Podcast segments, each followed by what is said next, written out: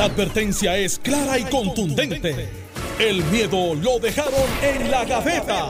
Le, estás dando play al podcast de Sin, miedo, de Noti1630. Buenos días, Puerto Rico. Soy Alex Delgado. Esto es Sin Miedo, Noti1630.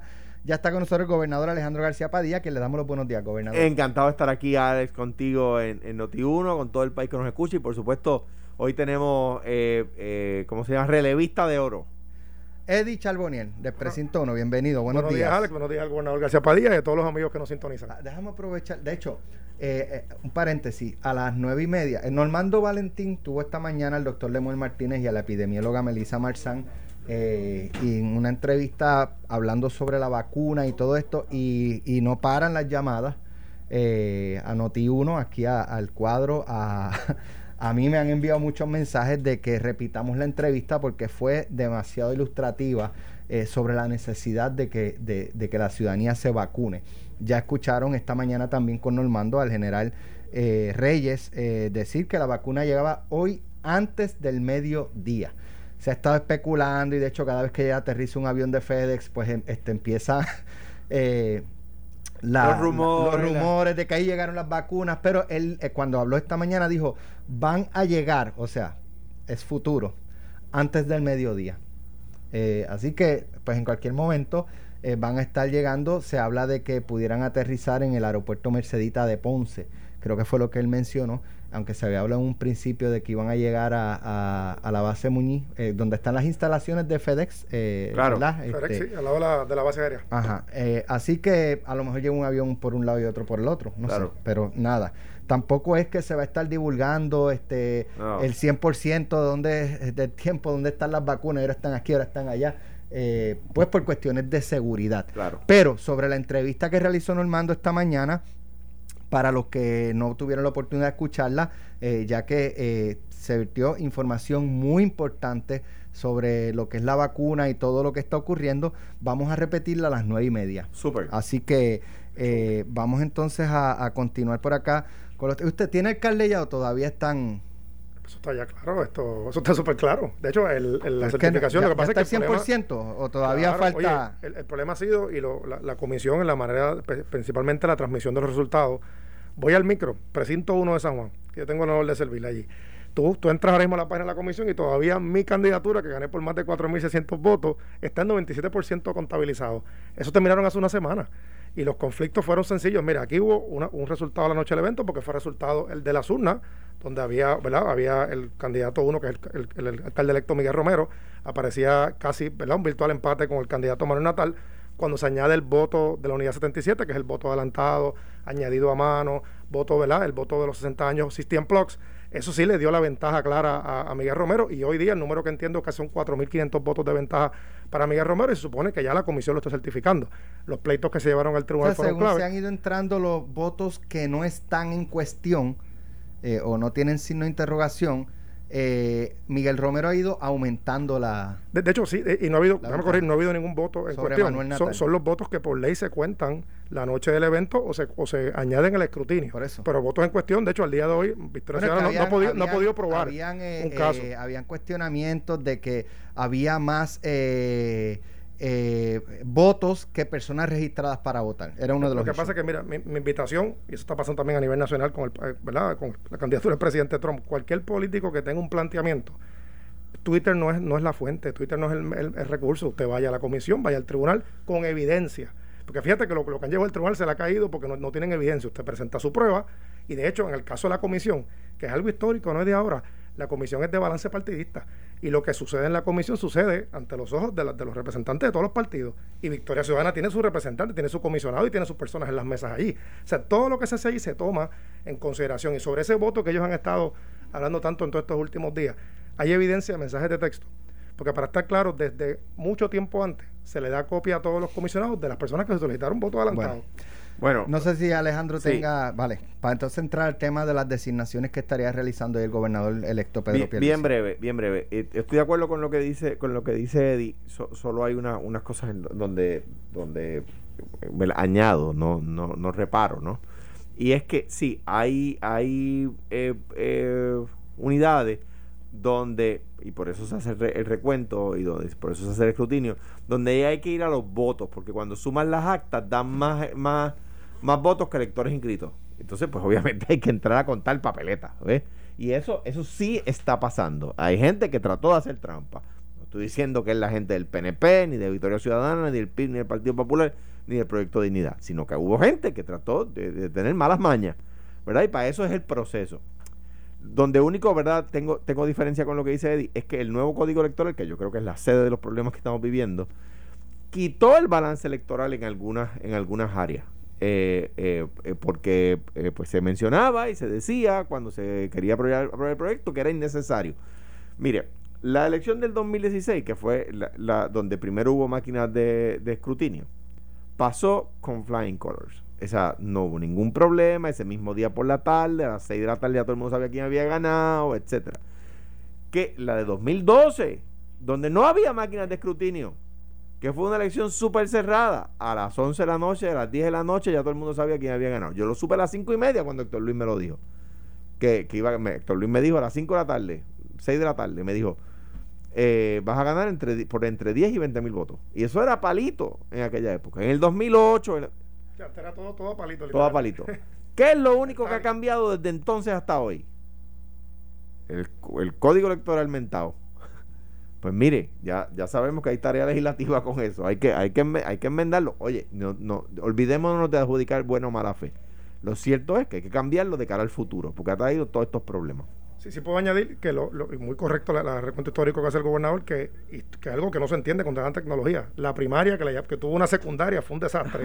Y ahora la elección, como bien dice el gobernador, la elección aquella vez del 2016 fue bien similar a esta en cuanto la posición del gobernador que ganó y el que quedó segundo. O sea que todavía no entendemos, y de hecho, y lo más que critico, y ojalá nos escuchen hoy, ¿qué le cuesta publicar la, oficina de OCIPE los resultados para que el pueblo sepa la transparencia?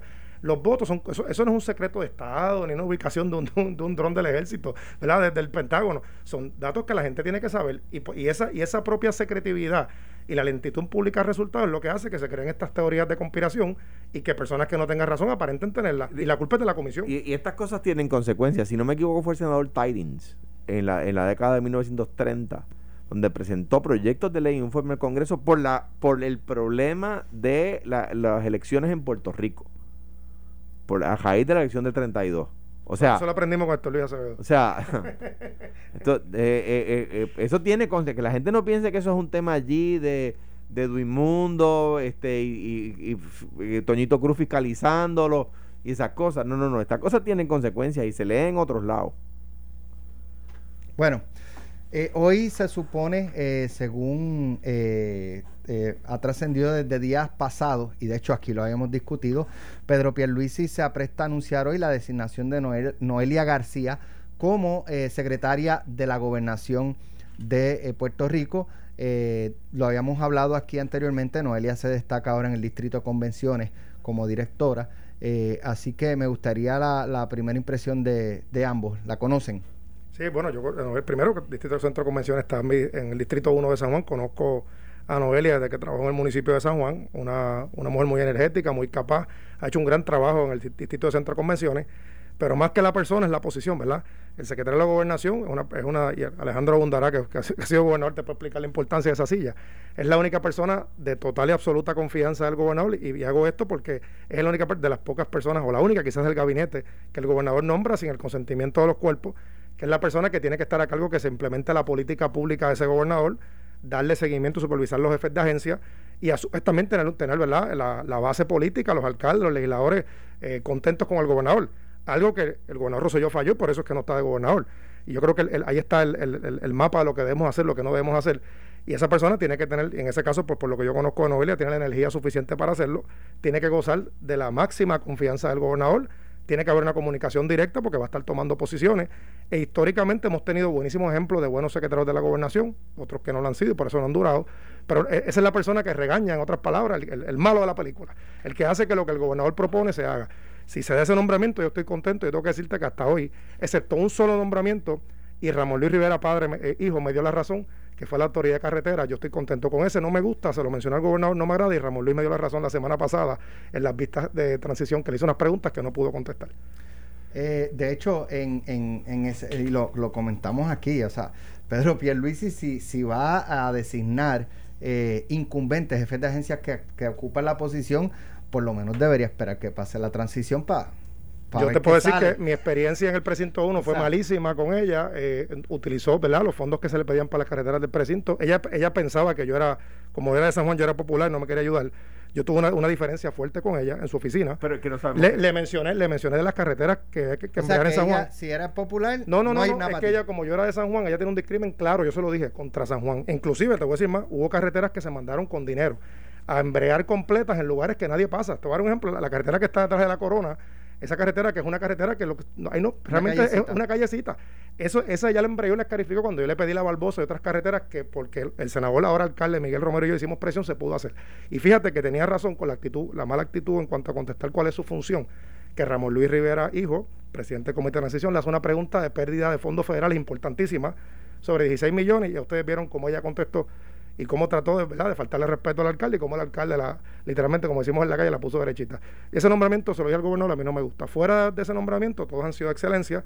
Y si es Noelia la persona que van a designar hoy, yo le deseo el mejor de los éxitos.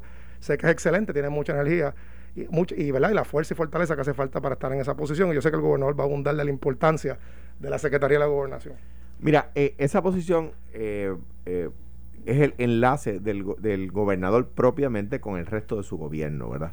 Bueno, el gobernador delega temas importantes que, que eh, esa persona va a tener que atender eh, y los jefes de agencia tienen que saber que el mecanismo para llegar al gobernador es a través del secretario de gobernación.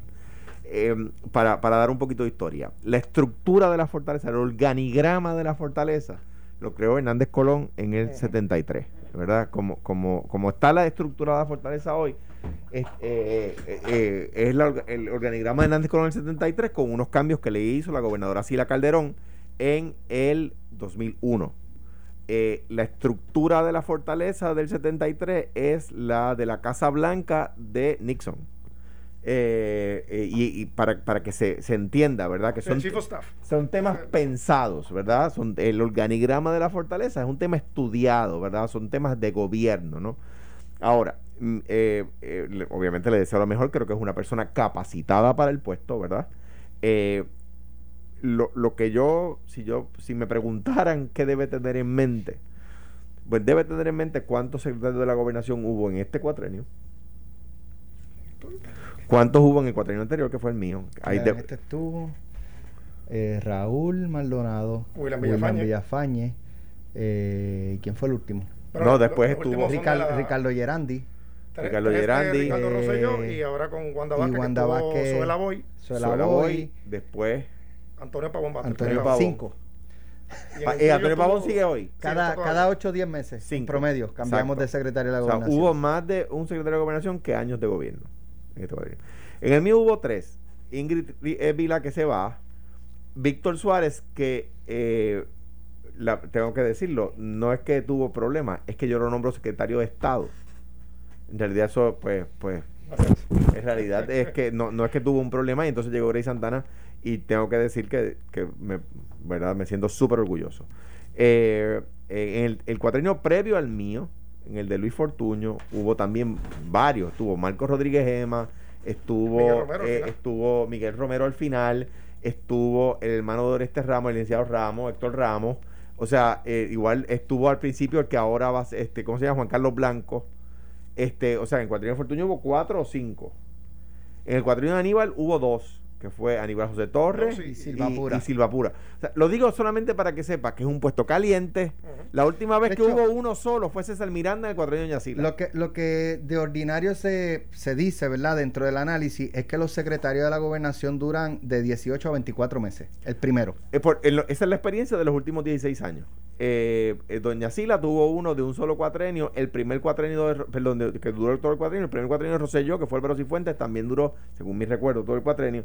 Eh, y Hernández Colón. después fue Ángel Morey. Después fue Ángel Morey. Ángel Morey ocupaba Estado y Gobernación, ¿verdad? Exactamente. Y pasó con Sila también, si lo llevó a ocupar las dos. Las, dos, las dos posiciones. Pues lo, digo solamente para que, para que comprenda, eh, no, no porque no tenga la, habilidad de lograrlo, de, de la, del campo minado en el que va a estar caminando, ¿verdad?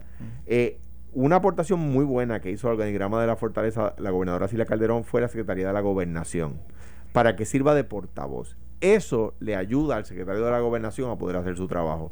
Si el secretario de la si el secretario de Asuntos Públicos no hace la función de ser portavoz y coger y coger esas balas, le trae problemas al secretario de la gobernación. Bueno, tenemos que hacer una pausa, pero repetimos, esta mañana Normando tuvo una entrevista muy importante, muy eh, eh, con mucho contenido sobre la vacuna del COVID, que ya se espera que llegue hoy antes del mediodía. Tanto Salud como la Guardia Nacional lo que están indicando es que llega antes del mediodía. Eh, y queremos repetir esa entrevista pues porque fue muy informativa, muy educativa sobre la vacuna. Hay eh, todavía un sector de la población que eh, tiene incertidumbre, no sabe si se va a vacunar. Se dice que para que tenga efecto a nivel poblacional debe vacunarse el 70% como mínimo.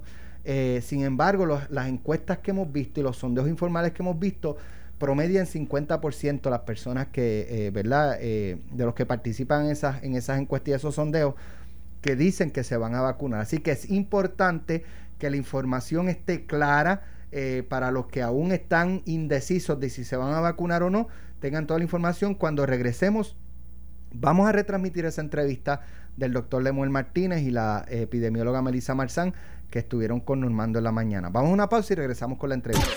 Estás escuchando el podcast de Sin, miedo, de Noti1630. Bueno, ya estamos de regreso. Como mencionamos, vamos a retransmitir la entrevista que Normando Valentín le realizara esta mañana al doctor Lemuel Martínez, que es infectólogo, y a la epidemióloga Melissa Marzán sobre la vacuna del COVID. Hay mucha incertidumbre, hay mucha desinformación, porque eh, si bien es cierto que la era digital y todo esto, las redes sociales, eh, pues ayudan mucho, pero son una navaja de doble filo también porque eh, son demasiadas las personas inescrupulosas que se dedican a, a inventar y a distribuir información falsa de todo eh, y, lo triste, los fake news. Y lo triste es que hay personas que se los creen y los siguen distribuyendo. Incluso hay personas que yo conozco profesionales que yo los veo repartiendo información que se ve que, que, son de páginas estas inventadas. Eh, así que eh, ahí, ahí, ¿verdad? Dentro de la mucha información responsable que hay sobre la vacuna, también hay desinformación y un poco pues lo que queremos es escuchar eh, a los expertos. Así que vamos entonces a escuchar eh, parte de esa entrevista que Normando realizara esta mañana al infectólogo Lemuel Martínez y a Melissa Marzán, epidemióloga.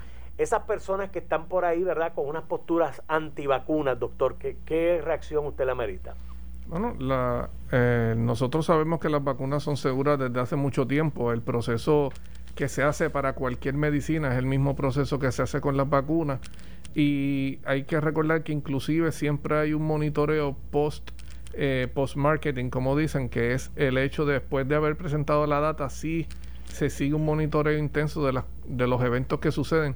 Eh, hay más noticias claras como cuando ahora mismo después de haber vacunado a 5.000 personas en un día pues hubo dos reacciones alérgicas cuando usted lo saca en promedio esos .04% que está muy Eso en el Reino Unido. En el Reino Unido, pero que la gente pues, ¿verdad? La noticia es que hubo dos, dos eventos que la gente debe, debe tener la calma de saber de que se le está informando todo lo que está pasando. Cuando usted lo saca en, en cuanto a, a números, 2 de 5 mil es .04, ¿verdad? Eh, esto es como cualquier otro medicamento. Así que la gente puede estar segura y tranquila de que el proceso científico corre y no solamente en los estudios clínicos, sino que hay un, monitoreo intenso y se le está informando a la gente. El, el asunto que tenemos es personas que pues siguen en una negación que, que es triste, ¿verdad? Tratando de traer siempre elementos que no, ¿verdad? Que no son basados en ciencia y pues cuando no son basados en ciencia, ¿qué usted le puede refutar? Es bien difícil. Es bien difícil. Melissa, ¿qué tú piensas y reflexionas sobre todo esto? Pues mira, Normando, yo coincido con el doctor Martínez. Básicamente es bien importante que las personas sepan que la ciencia que está detrás de la vacuna, en este caso la que tenemos disponible a partir de, de este fin de semana, es una, es una ciencia que lleva muchísimos años haciéndose. Este, así que esto no fue algo, porque yo sé que hay una preocupación, ah, esto lo empezaron a hacer en marzo. No, no, no. La ciencia que está detrás de la elaboración de la vacuna lleva muchísimos años.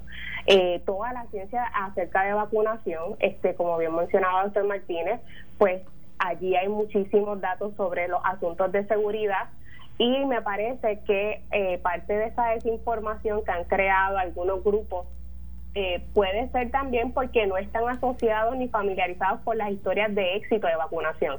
Y yo creo que parte de lo que hay que rescatar en esta nueva campaña de vacunación es que la gente sepa que hay historias de éxito eh, global de vacunación, entre ellas la viruela, el polio, y que son enfermedades que ya nosotros no vemos en la cotidianidad gracias a la vacunación. Así que yo creo que hay que retomar un poco esa historia. Perfecto. Ahora, como la rueda está inventada, y yo pues verdad no pretendo aquí ni, ni crearla ni demás, los hermanos del Nuevo Día presentaron aquí por escrito una serie de preguntas que yo creo que son estupendas para que usted coja esa página y la reproduzca. Como no todos leen, pues vamos quizás a ir sobre esas cosas, ¿verdad? Y repasarlas para los amigos que están de camino al trabajo. Por aquí los muchachos preguntan algunas cosas y entonces podemos hablar con el doctor y con Melissa sobre este asunto. Primero, que las vacunas tienen muchos ingredientes dañinos y que por eso no me voy a vacunar. Bueno, eso, esos comentarios vienen a raíz de que hay unos, hay unos preservativos que se usaban bastante en, la, en los procesos de vacuna, en, en los potes literalmente donde estaban los, los medicamentos de vacuna. Eso pasaba porque antes nosotros teníamos que vacunar en masa y un solo pote, un solo vial servía para múltiples dosis. Eso en este lado del mundo pues no es así. En este lado del mundo usualmente cuando usted se vacuna usted ve que hay un solo un solo pote que es para usted. El mejor ejemplo es el de el de influenza. O sea que usted no está usando esos potes múltiples veces, por lo tanto, todos esos preservativos usualmente ya se han ido quitando. O sea que el problema de ese comentario es que si hay vacunas que se usan en potes de múltiples Porque se reciclan. Eh, no, no se reciclan, sino que el pote viene con varias dosis. Eso usualmente es el, tipo de medicamento que se usa fuera de Estados Unidos y de esta área. En esta área de Estados Unidos, Puerto Rico, nosotros usamos single vials y pues no necesitan esos preservativos que ellos, ¿verdad? Ellos traen a colación. Sí hay vacunas que lo usan, no en esta parte del mundo. No en la parte del mundo y eso es parte de las reglas de la FDA.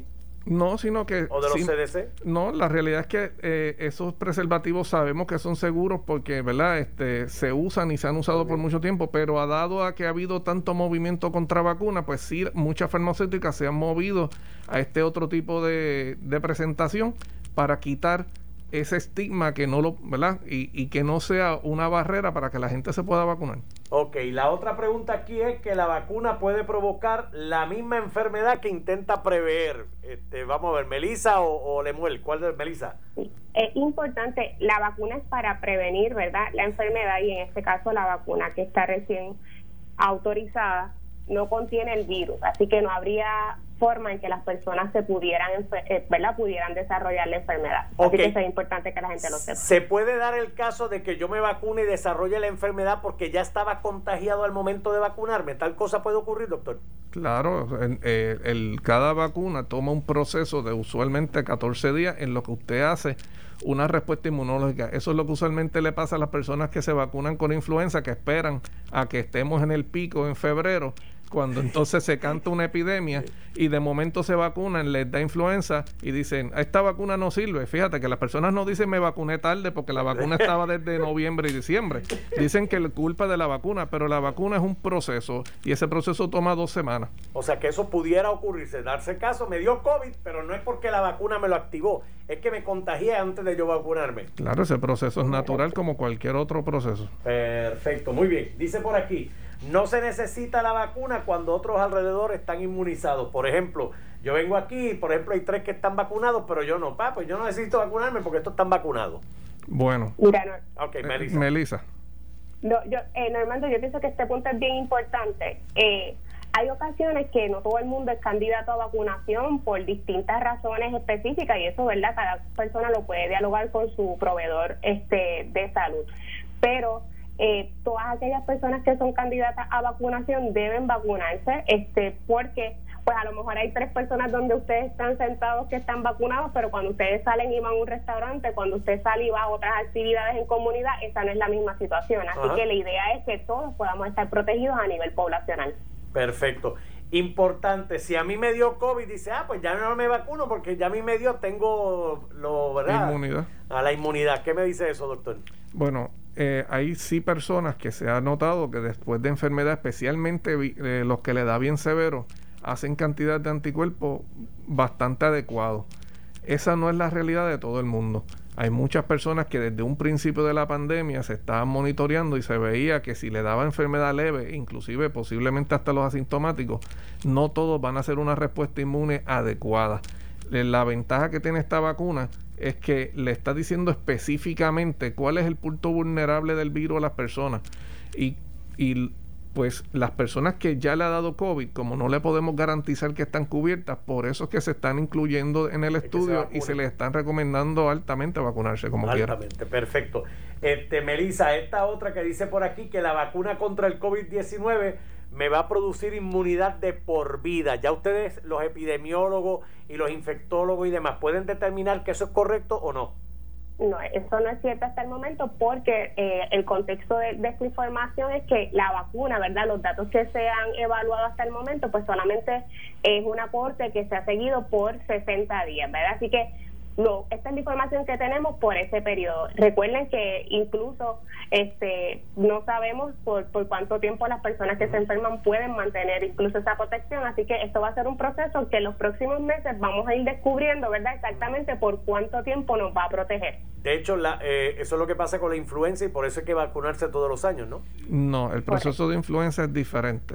El, virus de influenza es un virus que eh, por su naturaleza no solamente hace muchas mutaciones, sino que hace recombinación genética, ¿verdad? Y si usted recuerda cuál es su vida de vacunación, la mayoría de las vacunas que usted se puso fue en un momento dado una o dos dosis. La excepción es influenza, porque la influenza tiene esa capacidad de mutar que es completamente diferente. La única vacuna que usted se pone todos los años es influenza por eso. El tipo de mutación que está haciendo este virus son mutaciones de punto que están siendo alrededor de dos mutaciones por año, eh, por mes, disculpa. Así que realmente el virus en esencia sigue siendo el mismo que salió de Wuhan. Así que hoy, hoy decir que la expectativa de, es que todos los años nos vacunemos, pues no podemos decir eso porque influenza es la excepción. La excepción, no la, no la regla. No es temprano para saberlo todavía. Qué bien, qué bien. Ah, esta es buena. No se necesita el uso de la mascarilla después de vacunarme. Me vacuné y palcarizo la, la mascarilla. Melissa. Es importante que todos sepamos, esto es una ruta nueva que estamos comenzando, ¿verdad? Este, la meta es vacunar entre un 60 a 70% de la población y este, si cuando usted le toque su turno, eh, usted va a tener que continuar utilizando mascarillas, lavado de manos, distanciamiento físico, evitar estar en lugares donde hayan, este, ¿verdad? Muchas personas. Así que en ese sentido vamos a continuar con las mismas tres medidas que hemos tenido en los últimos meses, pero ahora estamos añadiendo la vacunación. Así que eh, vacunarnos no implica que la próxima semana pues ya dejamos de utilizar estas medidas. Ok, de hecho, eh, lo que ustedes proyectan es que por lo menos en el caso de Puerto Rico no vamos a terminar el proceso de vacunación hasta entrado el verano, ¿correcto? Bueno, eso es contando con la cooperación ciudadana. En este sentido, eh, ¿verdad? Podemos decir que la ciencia y la parte científica hizo su trabajo, ¿verdad? En el playbook que se tenía, eh, el proceso de cómo acelerar el proceso de las vacunas y cómo el gobierno iba a atacar esto funcionó falta la, la parte ciudadana y de, y de leyes, ¿verdad? Que es la parte social. Las personas tienen que tener eso bien en cuenta. O sea, nosotros hemos, ¿verdad? Y digo nosotros, ¿verdad? Porque eh, hemos estado en los hospitales trabajando fuertemente. Nosotros hemos hecho el mayor esfuerzo por dar de nuestra parte. La parte científica ha hecho su mayor esfuerzo y el mayor esfuerzo que ha logrado 95% de efectividad que jamás hubiéramos pensado que en ese proceso la primera vacuna fuera tan exitosa, ¿verdad? Le toca ahora, la bola va a estar en la cancha del ciudadano. Hay que tener paciencia porque esas vacunas no van a llegar mañana. Lo que llegue hoy o llegue mañana o llegue cuando tenga que llegar va a ser en primera línea, ¿verdad? A las personas que van a estar en mayor contacto, esto va a ser un proceso. Por lo tanto, no importa si llega la vacuna hoy o mañana, el proceso para que le llegue a la persona y que le llegue a los 3.2 millones de puertorriqueños va a tardar. Puede ser para verano, si todo sale bien, ¿verdad? Tenemos que estar preparados para que no todo salga bien, hay que ser honestos. Puede ser que estemos hasta diciembre, pero hay que aguantar lo que haya que aguantar. Que la vacuna contra el COVID-19 utiliza una versión viva del virus. Doctor, usted que es infectólogo. No, eh, de hecho no existe solamente una vacuna, varios países han hecho su, su versión de la vacuna, ¿verdad? Quizás eso esa preocupación puede venir de otros tipos de vacunas que existen o de la vacuna china, que en, China pues ellos decidieron hacer una versión eh, del virus atenuada. En el caso de nosotros, como le dijo Omar Shan, ni siquiera es el virus lo que vamos a estar inyectando, es las instrucciones del cuerpo para que se prepare a ver las proteínas del virus. Así que matemáticamente no es posible que usted se, eh, se vacune y se enferme de COVID por la vacuna. Ok, quiere decir entonces que cada vacuna tiene su librito distinto, la de Moderna, la de Pfizer, la rusa. Este, en este caso, la de Moderna y la de, y la de Pfizer son tecnología eh, de mRNA. Esas dos podemos categorizarlas como uno. Eh, posiblemente venga la de AstraZeneca, que es adenovirus. La Sputnik, famosa rusa, también es adenovirus. La china es un virus atenuado. Eh, tiene bastante muy buena data. No creo que después de haber visto los resultados de mRNA, ¿verdad? Y lo que promete no solamente para ahora, sino para el futuro. No veo bien llegando otro tipo de vacuna que no sea mRNA o la de, como dije, la de AstraZeneca Oxford, que es adenovirus. Muy bien, esas son las que tenemos en el panorama. ¿Y esto me puede cambiar el material genético de la persona que vacuna? Bueno, no, la contestación es no. Eh, como le había mencionado anteriormente, simplemente le vamos a dar instrucciones al cuerpo de cómo hacer la proteína a la que vamos a atacar.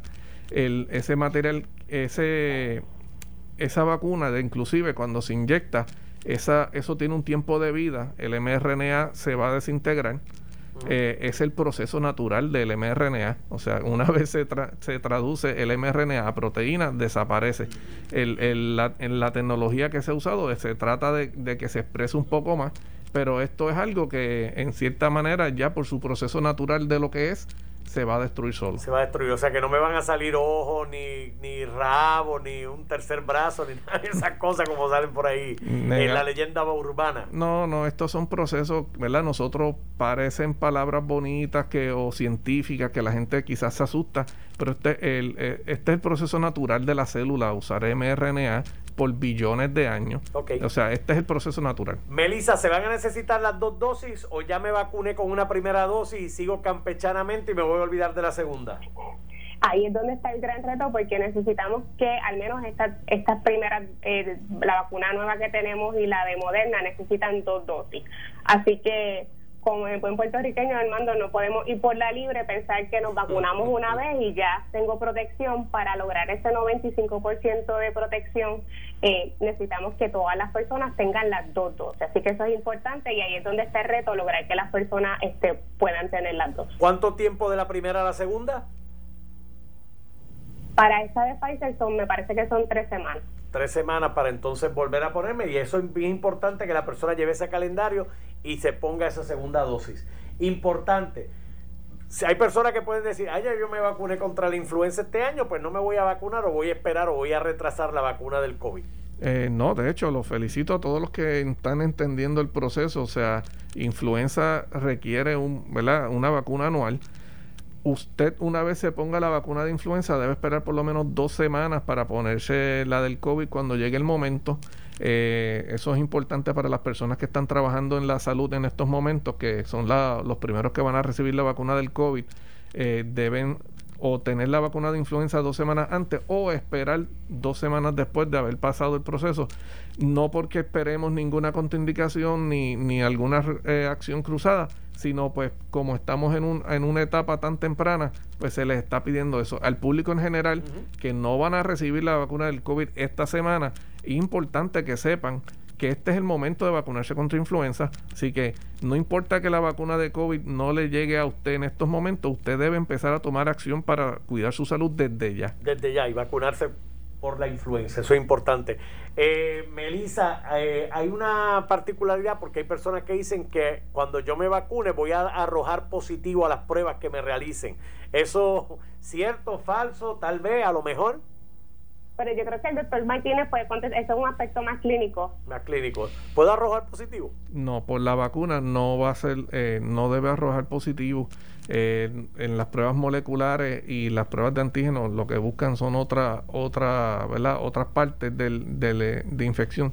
Lo que sí podría pasar, que es lo que es un que todavía está, está vislumbrándose, es que recuerden que cuando usted se vacuna, usted lo que está es preparando el cuerpo para cuando se encuentre el virus. Ajá.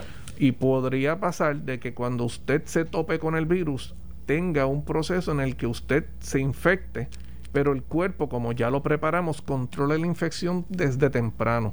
Por lo tanto, no sabemos si, a pesar de usted estar vacunado, puede ser que cuando usted se enferme haya unos días en los que usted pueda quizás transmitir la enfermedad. Esa, esa data se está buscando específicamente, pero no va a ser por la vacuna. Pero por eso es que es tan importante que el que el público tenga calma. Una vez usted se vacune, de hecho, que nosotros, ¿verdad? Dios mediante podamos vacunarnos pronto. Nosotros no nos vamos a quitar la mascarilla en el hospital. Importante, muy bien. Eso es importante. Finalmente, estamos en Navidad. Eh, los que tengan la dicha de ya vacunarse a partir de esta semana. ¿Se puede consumir alcohol? Darse un vinito, darse... Porque la creo que hubo problemas con la rusa sobre eso, unas recomendaciones, doctor. Sí, eso se ha hablado, ¿verdad? A veces hasta da risa porque tenemos que llegar a ese Ah, tipo sí, de conversación. O sea, las personas deben tener prudencia como todo en la vida. Estamos trabajando con tecnología nueva y pues no todo el planeta se va a ajustar a las necesidades de todo el mundo. La realidad es que tenemos que tener mucha prudencia. Eh, más importante, debemos en estos tiempos de Navidad, de reuniones familiares, de muchos servicios de iglesias, debemos ser bien prudentes. Eh, nosotros estamos llegando a un momento donde sí ten- están llegando las herramientas para controlar esta pandemia. Los números, como ustedes lo ven, estamos en números récords de casos positivos. Estamos cada vez tocando, eh, tratando de probar hasta qué nivel los hospitales van a aguantar. Las personas deben saber de que hay que evitar las reuniones familiares.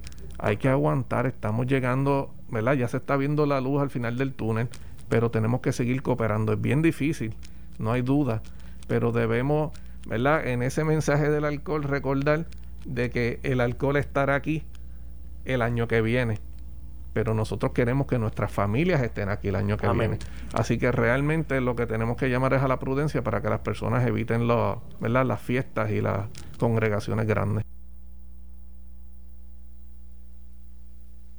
Eh, excelente entrevista. De hecho, estamos el jueves en la mañana. Vamos a tener un programa especial eh, nuevamente sobre la, cu- la vacuna porque hay que seguir, hay que continuar informando constantemente a la ciudadanía eh, para que se eduquen.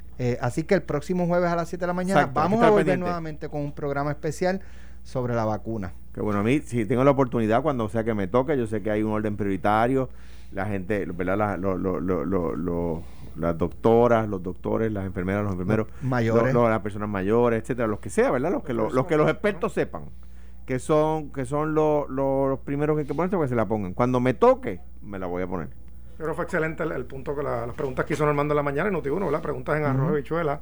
Y cubrió desde lo más importante hasta los chistes que hacen a veces, pero chistes que mucha gente se cree que son serios. Sí. Y eso pues fue, fue clave y la, la educación es, es clave. Y qué bueno que se cumplió con el propósito y la fecha que era para, fin- para mediados de diciembre, que se comenzara la distribución y yo creo que hay esperanza y eso nos da alegría mucho. Para tranquilidad de la, de la gente, también estuve leyendo, y porque estu- vi parte de las vistas de- del CDC, Ajá. que el, el COVID-19 es un, un variable del SARS, que es un virus que se conoce más que ya llevaban desarrollo la vacuna, eh, llevaba unos años para Ese- ese, otra eh, este, Ese variante otro del virus. COVID. Exactamente. Eh, así que cuando ocurre el 19, el COVID este, eh, 19, que pues es primo de aquel. exacto, ya en términos de vacuna llevaban un periodo de tiempo Y por eso se considerable. pudo investigando. adelantar. Y, y eso es parte de las razones por las que se pudo desarrollar tan rápidamente, aparte eh, de la cantidad de dinero billonaria que se, que se puso, que la torta que se puso y sobre la mesa para que desarrollaran. Miles de millones de dólares. Más bien para la producción. Más que la Exactamente. investigación para la La producción. infraestructura necesaria para producir. Correcto. Así que nada, eh, esto es un tema que va a continuar toda la semana.